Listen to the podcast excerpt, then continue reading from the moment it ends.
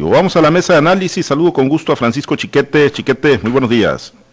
Buenos días, Pablo César. Buenos días a Eduardo. Buenos días a todos quienes nos hacen el favor de escucharnos. Gracias, eh, Chiquete. Hoy, hoy no vamos a tener a Jorge Luis Telles, mañana se reincorpora con nosotros. Te saludo con gusto, Osvaldo. Muy buenos días. Muy buenos días, Pablo César. Buenos días, Chiquete. Y un abrazo afectuoso para Jorge Luis que nos está escuchando. Efectivamente, saludos a Jorge Luis Telles, eh, lo esperamos mañana por supuesto. Eh, bueno, pues eh, tú Osvaldo, le has venido dando seguimiento, hay un, hay un caso, ¿no? Que pues tuvo origen en una fake news de las muchas que lamentablemente circulan a través de las redes sociales, pero que bueno, pues terminó por poner, entiendo, al descubierto y tú le has dado un puntual seguimiento, se hicieron investigaciones, lo pusieron en manos de las autoridades competentes, pues pusieron al descubierto todo un entramado y una pues, pues, especie de red criminal para denostar, para difamar, para desacreditar honras eh, de políticos, de empresarios, de periodistas, de todos los que sean incómodos, pues entiendo para los operadores de esta de esta red cibernética a través de perfiles falsos eh, creados en Facebook principalmente. Pero bueno, Eduardo, tú tú le has venido dando un seguimiento muy puntual, lo hemos venido escuchando y leyendo en tus eh, columnas Transición, en una serie de entregas donde has pues dado pormenores muy muy específicos específicos, pero bueno, igual para que le pongas en todo el contexto a nuestro auditorio, los que no están totalmente familiarizados con lo que estamos hablando, digo, mucha gente está familiarizada con el uso de redes y, ve la cantidad de fake news que ahí circulan, pero en este caso específico, Osvaldo, pues eh, platícanos y platícale al auditorio, pues qué fue lo que pues se descubrió, ¿no? A raíz de que tú pues fuiste víctima de esta red de, de difamaciones, ¿no? Que se tienen ahí a través de las redes sociales. Bueno, vamos a tratar de ser lo más explícito que podamos y lo más eh, que podamos sintetizar. A ver, todo empezó eh, la semana antepasada eh, con una nota falsa, una fake news que empezó a circular, donde se acusaba que Osvaldo Villaseñor era propietario de 100 hectáreas sembradas de amapola y que la había descubierto la Serena y la Guardia Nacional y una serie más de conjeturas. Y la verdad no, le dimos importancia. Cuando nos hicieron llegar los primeros este, amigos, eh, dijeron, oye, pues anda circulando esto. Pero en el transcurso del día, eh, fueron muchas, muchas las, los amigos que empezaron a decirme, lo que está pasando? está circulando esta información. Entonces, cuando yo me di cuenta de dónde venía, lo primero que presumo es que alguien estaba financiando la circulación de esa nota no era normal que corriera tan rápido y con tanta eh, con tanta prontitud no entre, mucha gente. Y bueno eh, ahí hicimos una carta aclaratoria primero diciendo pues que hay, malayón dijimos háganos la buena que seamos propietarios de una hectárea de amapola no estuviéramos aquí no definitivamente. Pero bueno eh, de eso entra la preocupación ya que empiezas a ver que alguien está financiando la, la máxima publicidad y la máxima difusión de esa nota y empezamos a hacer una investigación, incluso solicité apoyo de, amigos que están en inteligencia cibernética para que eh, pues desde allá eh, nos, ayudaran a, darle seguimiento. Lo hicimos en lo personal, asesorados cómo entrarle a, este asunto de Facebook, cómo dar con los datos de la gente que pudiera estar detrás. Y bueno, poco a poco fuimos descubriendo una serie de cosas. Lo primero que dijimos, ah, caray, o sea, no es un asunto dirigido a Osvaldo Villaseñor, para nada. Esta es toda una red, toda una red digital que existe y que, bueno, a través de las mismas se ha injuriado, se ha denostado, se ha desacreditado, no Osvaldo Villaseñor, sino una serie de personajes. Y bueno, entre ellos hay empresarios del calado de Enrique Coppel, de, de Agustín Coppel, de Manuel Francisco Pérez Muñoz, de Manuel Trutier, y bueno, y una serie de Cani Sánchez y otros más. Y la larga de periodistas, la larga, la lista de periodistas es muy larga. Ahí están infinidad de compañeros, colegas que también han sido injuriados mm, con los más bajos y los más ruines comentarios, hasta llamar homosexuales, algunos de ellos, hablar de la familia, bueno, infinidad de cosas. Muy cobarde los comentarios, la verdad que sí.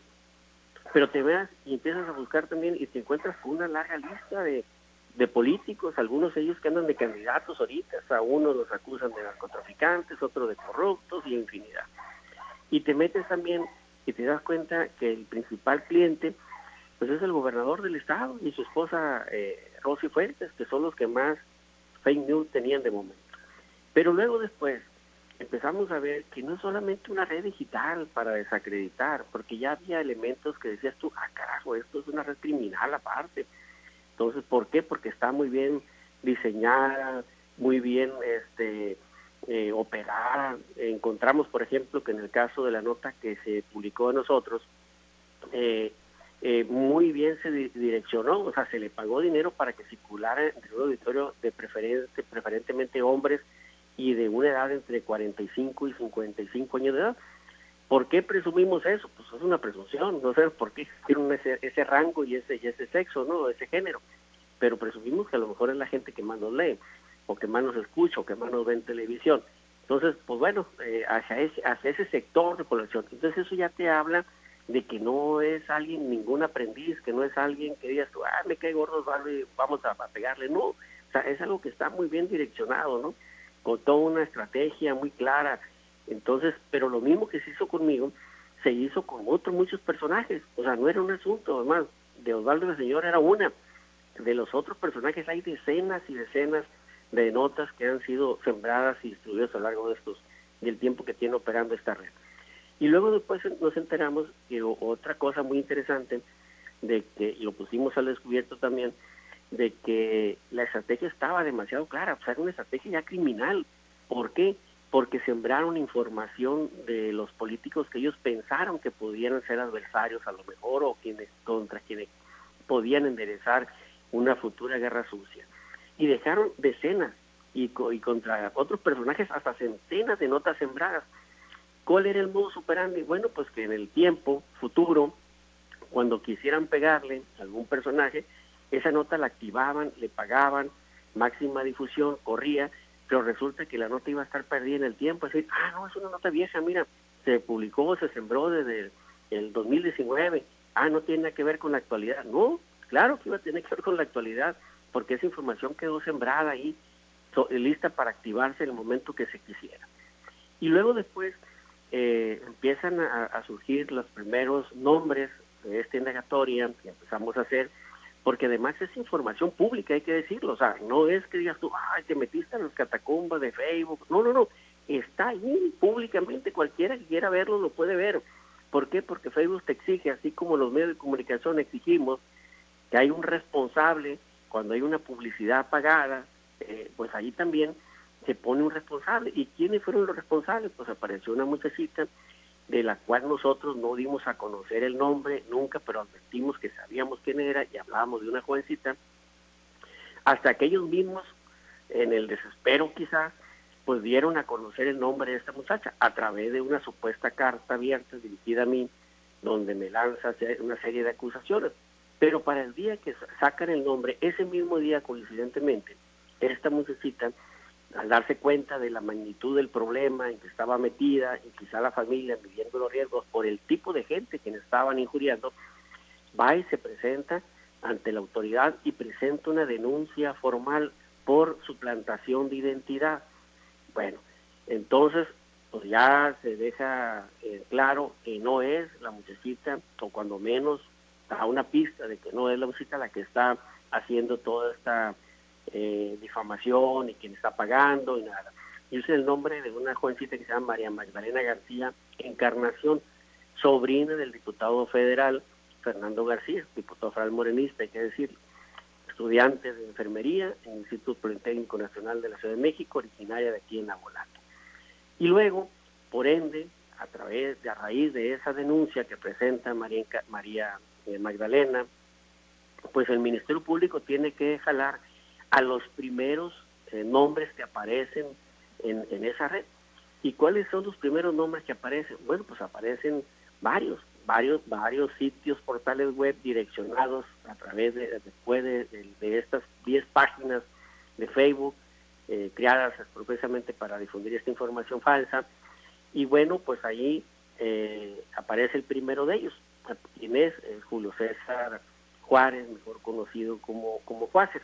Él rindió ayer declaración ante el Ministerio Público del Fuero Común. Yo tuve la oportunidad de hablar. Él me habló incluso después de que de que eh, va y comparece y me dice, oye amigo, hermano, hay una muy buena relación, hay que decirlo, entre nosotros dos. Eh, y bueno, eh, me dice, oye, no tengo nada que ver, me dice, nada que ver, yo desconozco por qué mi, mi red, mi página de Facebook, mi teléfono aparecen direccionadas en esas páginas. Entonces, pues bueno, le este, pues, haz, tu, haz tu propio posicionamiento y tu postura. Ayer quedó de que lo iba a hacer. Incluso habló de la posibilidad de él también interponer una demanda por eh, suplantación de identidad.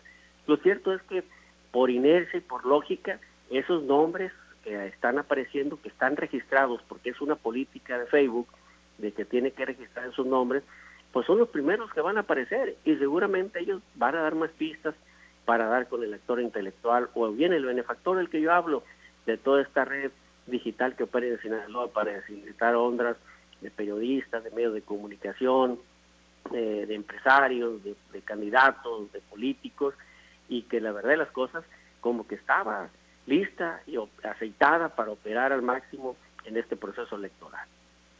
Pues sí, sí, ahí están los datos, ¿no? Ahí está, eh, y pues digo, para muchos, eh, de repente cuando hay chiquete, pues las famosas fake news en, el ciberespacio, en las redes, pues pueden quedar en, en eh, asunto de, ocasión, ¿no? De, alguna denostación ahí menor, y pues ahí pasan desapercibido, pero bueno, cuando ya se va a fondo, como, como lo ha hecho Osvaldo y como se ha hecho a través de esta investigación, pues sí salen todos estos entramados, ¿no? Las redes sociales han estado en el eh, pandero político con gran influencia, lo hemos visto en las elecciones de Estados Unidos, intervenciones de otros países, cómo se da la manipulación y bueno, el avance que han tenido estas plataformas hacia una regulación eh, un poco más férrea, pues permite, ¿no? Acceder a todos estos datos, identidades que, bueno, pues te van generando la línea de, de quienes están jalando esos hilos, ¿no? De la denostación, de los perfiles falsos y, creo que, bueno, a mayor transparencia en las redes sociales, pues le, le viene bien porque que en esta ocasión, en esta coyuntura electoral, chiquete, pues indudablemente las redes sociales van a jugar un papel, pues que quizá en procesos previos no habían tenido, ¿no? En, nuestro país, en México y en el estado de Sinaloa. Sí, por supuesto, eso es uno de los elementos que tienen que cuidarse más y que pues van a ser muy muy importantes por su impacto en la sociedad. Todo el mundo sabe que hay notas falsas, las fake news, eh, pero también todo el mundo o mucha gente está dispuesta a creer lo que sea. Hay una especie de magia en esto. E, es como antes cuando se decía, ya salió en el periódico, quiere decir que es cierto. Y no siempre lo que salía en los periódicos era cierto. Muchas veces era como ahora, inducido, buscado, contratado, en fin. De acuerdo con todos los datos que ha estado dando Osvaldo, pues no es difícil ver hacia dónde camina esta investigación. Lamentablemente pues, no podemos tampoco soltar los nombres ni esas eh, especulaciones porque hay un proceso legal que está caminando y que tenemos que respetar. Pero son muy comunes las agresiones a determinados personajes. Hay gente que es como icónica en ese tipo de ataques este, enemigos políticos de determinadas personas o, personas, o personajes que, hacen decir, bueno, pues son fulano y sutano. Habrá que ver eh, que la autoridad cumpla con esta obligación de esclarecer el asunto y que los involucrados, en este caso una muchacha a la que se le sustituyó la, la identidad, se le suplantó la identidad, incluso eh, eh que es un periodista conocido, pues sostengan también sus demandas para que eso llegue, llegue a ser fondo. En realidad se trata de una pues eh, transformación, una evolución de, de, uno de los elementos que siempre se han manejado. Eh, hay una, una frase muy conocida, político y periodístico, de que la prensa se combate con prensa. Y así era cuando había un periódico crítico, por ejemplo, el caso de Excelsior en 68, 69 hasta 76, dirigido por Julio Scheller, empezó a reunir una serie de elementos de, articulistas que hacían crítica política, que hacían análisis independiente, y entonces el gobierno en su primera reacción empezó a utilizar sus espacios en los otros medios para atacar a Excelsior y para atacar a Scherer los acusaban de patria, los acusaban de negociantes, nos acusaban de estarse enriqueciendo, en fin, todas esas cosas que ahora se ven. Y, y esto se repetía en los espacios estatales, en los espacios municipales.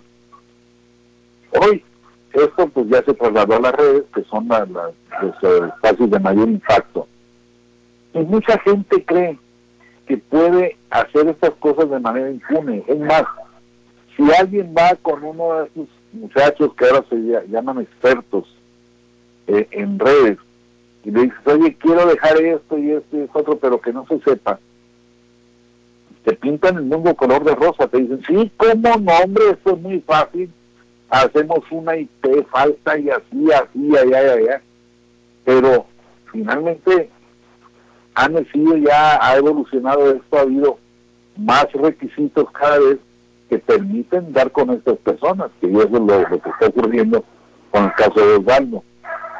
Yo solo les voy a decir para que vean hasta dónde está de arraigado esto, que la última vez que escuché el anacronismo este de la prensa se combate con prensa, no se lo escuché a un síndico de Tacuchamona, no se lo escuché a, un municipal de, un local, de un lugar este remontado en la sierra, no. Lo escuché al presidente de la República. Andrés Manuel López Obrador en una de las, de las mañaneras, no hará dos meses, quizá mes y medio, dijo esto cuando le empezaron a preguntar esas preguntas a modo de las mañaneras, que qué opinaba y que qué pasaba con estos señalamientos que le hacían el Reforma, el Universal y eso. Pues la prensa se combate con prensa. Y entonces él se sentía liberado de las presiones que se ejercen sobre los, los medios críticos, diciendo pues algo que era una cosa muy normal en los tiempos de la política premoderna. Así que imagínense hasta dónde está arraigada esta práctica de, combatir a, a, los críticos con, con nuevas críticas y la mayor parte de esas veces críticas falsas.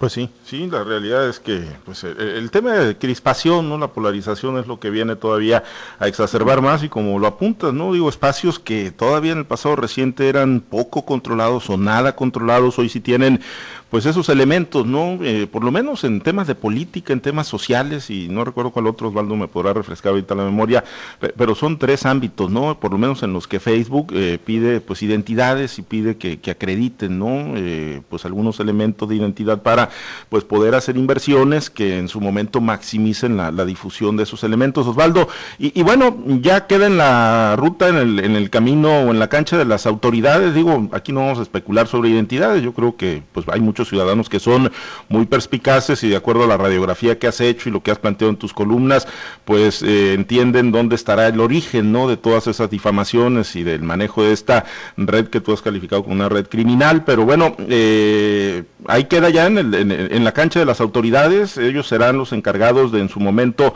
pues dar a conocer el, origen y la identidad de los eh, autores, pues y los que están operando esta, esta red cibernética ahí en redes sociales. Bueno, yo creo que en una campaña eh, como la que viene, en la que todos vamos a estar expuestos, no solamente los candidatos, pues se pueden presentar eh, más, más hechos, como los que nos dieron, nos involucraron, la verdad de las cosas. Nosotros hemos sido muy cautelosos en el manejo de la información, a lo mejor muchos lectores iban desesperando, ya querían nombres, nombres de los culpables, pero no, ¿qué hicimos? Pues hicimos una investigación detallada de cómo va operando, cómo ha operado esta red digital. ya le vimos eh, connotaciones tipo Watergate, un Watergate sinaloense, ¿no? O sea, estaba destinado a algo mucho más grande que todavía a lo mejor no alcanzamos ni entender, o mucha gente no alcanza a entender el riesgo de que esta red operara como venía operando hasta hace unos días y que seguramente se puede replicar o se puede volver a formar, ¿no? Eso, de eso no vamos a estar exentos nadie, ¿no? Y, no, es, no, es, no es de que se pueda volver a hacer. Pero lo cierto es que eh, en lo particular que hicimos nosotros, nosotros hicimos una excepción para limpiar nuestro nombre. Ya le tocará o le corresponderá a la autoridad llegar hasta donde quiere llegar la autoridad o hasta donde pueda llegar la autoridad para desentrañar toda esta red y ver quiénes son los culpables o los responsables en lo particular, como desde el primer momento le dijimos, nosotros no vamos este, direccionados a tratar de que metan a la cárcel a alguien o de que no, vamos, el interés que nos movió a nosotros fue pues limpiar el nombre. Ya si nos lo vuelven a ensuciar, pues habrá una segunda temporada seguramente. Pero con más elementos y más precisión también. Y además, pues ya les dejamos clarito, sabemos cómo seguir la ruta. Entonces, no no hay 100 hectáreas de amapola, Osvaldo. Pues Malayón, hombre, ya nos hubiera invitado un buen fin de semana mínimo aquí cerquita más atrás. Chale, pues de lo que nos perdimos. Bueno, pues digo, finalmente iba a ser eh, la arena en la que se diriman muchísimas cosas en, en este proceso electoral. Sí. Eh, en, en, esta en esta investigación hay más nombres, ¿eh? Más nombres, pero bueno, ya será la autoridad quien decida citarlos o no citarlos, ¿no? Y, aprovechar para invitar al ciudadano, ¿no? Al, usuario de redes sociales a, ser más perspicaz, a ser eh, más agudo, ¿no? En lo que consumimos a través de, del Facebook, del Twitter, del Instagram y de muchas redes sociales donde están los candidatos, donde están los partidos políticos, donde están eh, divulgando su contenido. Hay que, pues, abrir las notas, hay que leer, no nada más checar los encabezados. Hay, hay, un apartado que dice más información y ahí vienen, ¿no? Eh, los nombres de las páginas, quienes las operan, cuando cuando son pagadas para que tengan una mayor divulgación, bueno, ahí vienen los nombres de quienes están pagando para que esto ocurra, ahí vienen los datos de contacto, ahí, ahí, podemos checar cuánto están invirtiendo para mover un anuncio, ¿no? Porque de repente vemos, ah, cómo tiene likes, cómo tiene comentarios, una publicación, cómo la han compartido, pero es una publicación pagada y ahí el Facebook te dice y a ti como usuario, a uno como usuario le permite tener acceso a esa información, poderla checar y poderla revisar. Así que pues hay que ser más perspicaces también eh, con las con las redes sociales y por lo demás más pues, observadores. sí más observadores efectivamente y, por lo demás pues eh, atentos no a lo que pueda surgir en esta investigación. Bien eh, chiquete pues antes de, concluir sí me gustaría ahí que conocer la opinión no sobre pues lo que sigue siendo una una andanada no una disputa muy muy férrea entre Morena y el Instituto Nacional Electoral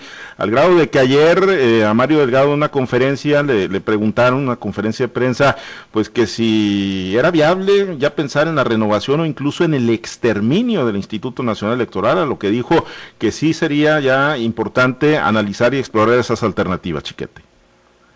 Yo creo que a, Mario Delgado se le fueron las patas ahí, o quizá ya están midiendo el lado de los camotes, quizá ya están viendo hasta dónde es viable lanzarse de una vez por todas a una iniciativa que desde hace tiempo vienen dibujando tanto él como el presidente de la República, los diferentes operadores importantes de Morena, han hecho una campaña de, desprestigio al INE, al Instituto Nacional Electoral, con el propósito obvio de anularlo, de, desprestigiarlo para que sus decisiones puedan ser combatidas no solo por la vía jurídica, sino por la vía política.